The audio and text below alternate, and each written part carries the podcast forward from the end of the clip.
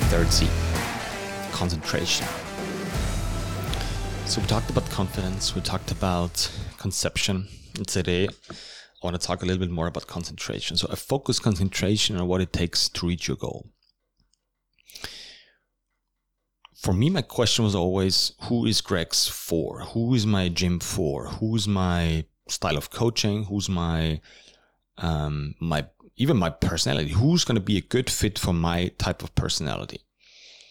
Um, and I struggled with this for years. So I offered a general service using different methodologies, um, and I've lost myself in the process.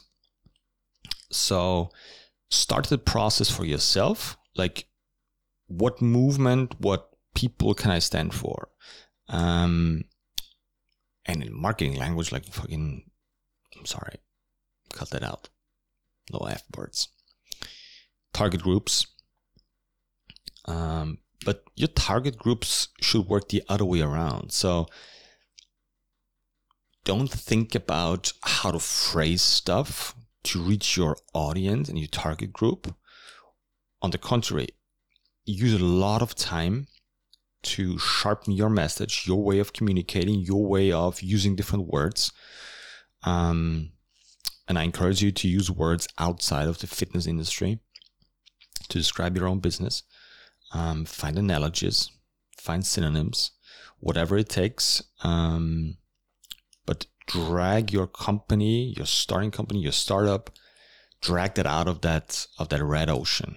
Um, there's a lot of blood in the water and you're just gonna drag the prices down and it's gonna come down to okay who's who's gonna who can offer their service for the cheapest price? And this is never ever gonna happen uh, to be successful.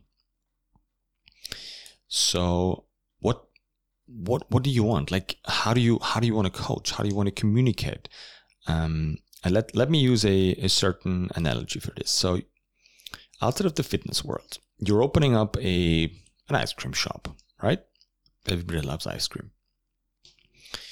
Can you describe um, what your favorite ice cream would, would look like?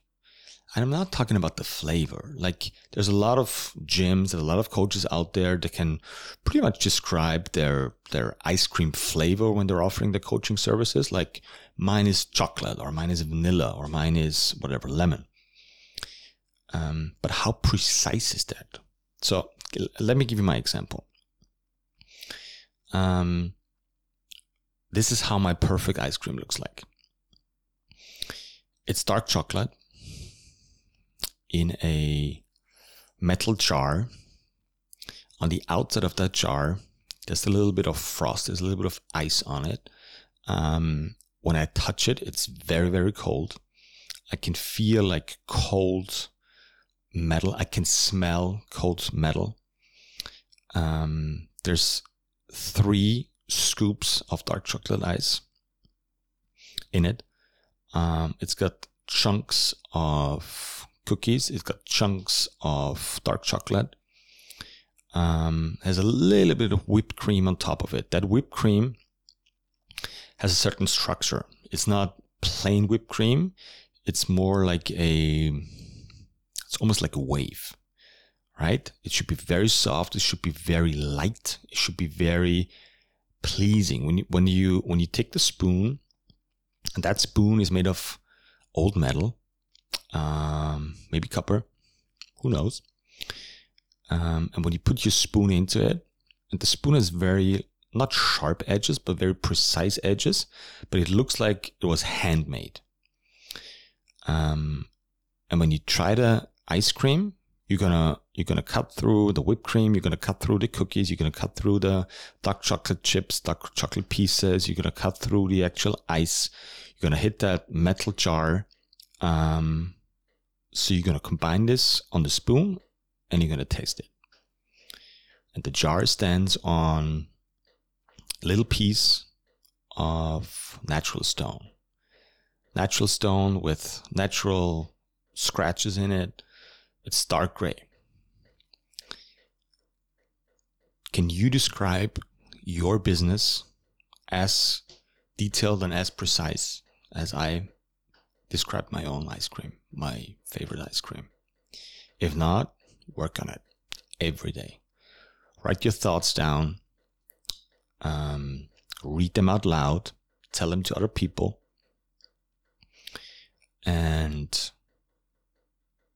see what they think. If it really differentiates you from any other person out there.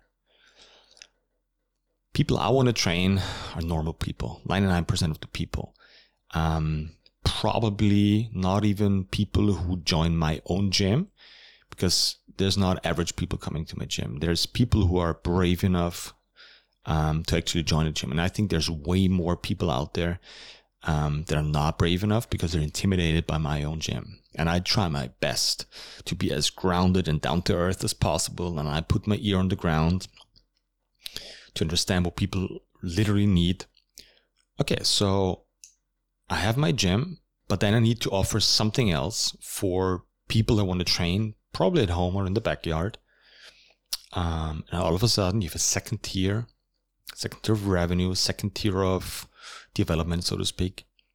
Um, and that's how it goes. So sit down and describe your business, your idea, your coaching style. What do you want to do in the most detailed way possible? Do it now.